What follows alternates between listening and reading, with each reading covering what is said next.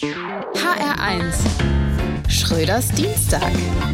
Berlin ist wohl die einzige Stadt der Welt, wo die Menschen wählen gehen und sich schon direkt, wenn der Wahlschein in der Urne gelandet ist, darüber ärgern, was sie da schon wieder für einen Mist zusammengewählt haben. Das Auszählen der Stimmen kann allerdings noch ein bisschen dauern. Die CDU will erstmal die Vornamen aller Grünen Wähler wissen. Es ist so kompliziert, dass es vielleicht am einfachsten wäre, CDU, SPD, Grüne und Linke teilten sich die Stadt in vier Sektoren auf und regierten dort jeder für sich. Am besten mit einer Mauer zwischen den Sektoren. Die FDP kriegt die Friedrichstraße und darf dort das Tempolimit aufheben. Die Regierungsbildung wird schwierig, aber das soll uns nicht beunruhigen.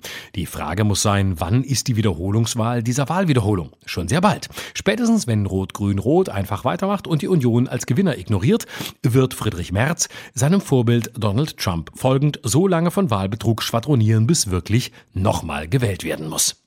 Oder die Parteien selbst fordern eine Neuwahl. In den letzten Prognosen kam das Meinungsforschungsinstitut Civey zu dem Ergebnis, Union und SPD seien gleich auf. Und dann trennten sie am Ende 10 Prozentpunkte. Wo sind denn die internationalen Wahlbeobachter, wenn man sie mal braucht? Und was soll man anfangen mit Wählern, die sich schon am Wahltag nicht mehr an das erinnern, was sie vor der Wahl wählen wollten? Oder wenn die Befragten schon am Telefon lügen, was will man tun?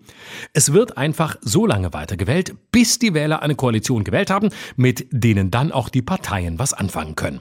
Oder geht Demokratie auch ohne Wähler? Vielleicht entwickelt Tesla für Berlin ein selbstwählendes Parlament. Die wahre Gewinnerpartei ist die Partei der Nichtwähler. Sie ist zweitstärkste Kraft geworden.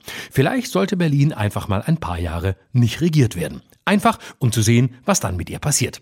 Keinen Termin auf dem Bürgeramt kriegt man noch besser ohne Regierung. Solange die Clubs offen bleiben und die Koks-Taxen pünktlich kommen, merkt in Berlin sowieso keiner was.